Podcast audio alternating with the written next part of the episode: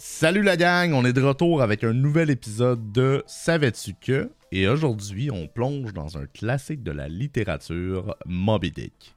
Si vous pensez que c'est juste un livre sur une baleine géante, vous allez être surpris, ça va brasser.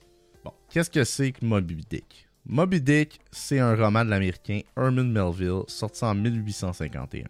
L'histoire tourne autour d'un gars nommé Ahab qui est capitaine d'un bateau. Puis là, il y a une dent contre une baleine blanche énorme nommée Moby Dick. Bon, vous allez me demander pourquoi il est obsédé par une baleine. Ben, c'est parce que cette baleine-là lui a arraché une jambe dans une rencontre précédente. Et Ab veut se venger puis s'avère en obsession totale. Ce qui est cool dans Moby Dick, c'est qu'il y a toute une crew sur le bateau.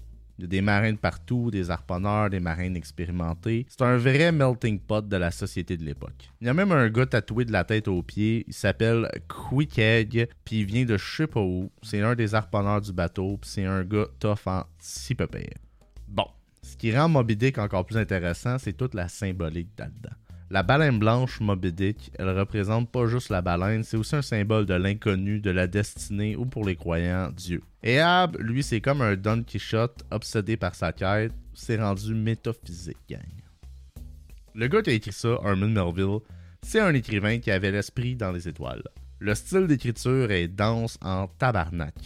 Melville mélange narration, philo, poésie, tout ça dans une grosse soupe qui fait réfléchir. Au moment de sa sortie, Moby Dick n'a pas eu un succès fou, mais avec le temps, c'est devenu un classique de la littérature américaine. Le livre a inspiré des adaptations cinéma, dans la musique, puis même dans la pop culture. L'obsession des Ahab est devenue un thème qui revient souvent dans plein de trucs.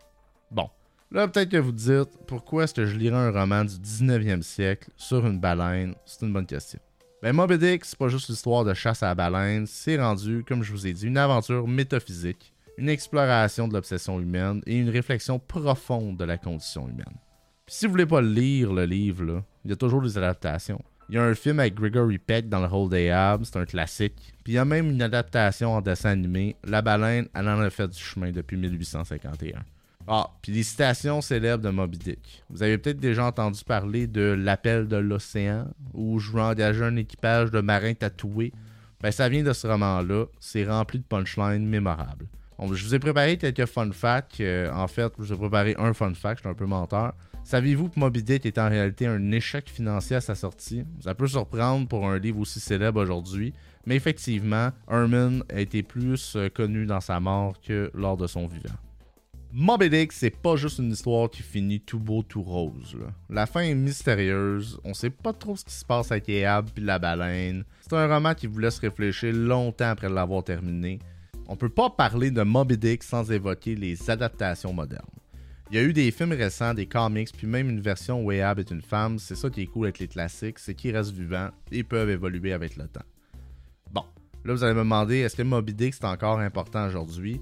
Ben, c'est une œuvre qui parle de la quête de sens, de la folie humaine de notre relation avec la nature, des thèmes qui sont effectivement toujours d'actualité. Si vous êtes paresseux ou vous voulez juste écouter Moby Dick, il y a des versions audio. Ce qui est malheureux avec ça, c'est que c'est pas moi encore qui ai le contrat de lire le audiobook, mais peut-être bien un jour si vous continuez à partager mon podcast. C'est une excellente option pour des longs voyages en auto ou les journées de ménage, vous laissant emporter par l'histoire sans lire une page. Ok, gang. Si vous lancez par contre dans la lecture de Moby quelques conseils. Prenez votre temps. C'est pas un livre à lire en vitesse. Prenez des pauses pour réfléchir. Puis si ça vous énerve, c'est tout à fait normal. Faut, faut pas s'en vouloir. Et voilà, c'est la fin de cet épisode de Savais-tu que? J'espère que vous en avez appris des choses nouvelles, vous avez apprécié cette exploration. Si jamais vous avez des suggestions de sujets pour les prochains épisodes ou vous voulez simplement m'écrire pour me faire part de vos commentaires, n'hésitez pas à m'écrire. J'adore vous entendre. Restez curieux, continuez à apprendre, on se retrouve vraiment bientôt pour une nouvelle dose de connaissances étonnantes. Merci de m'avoir écouté et à la prochaine.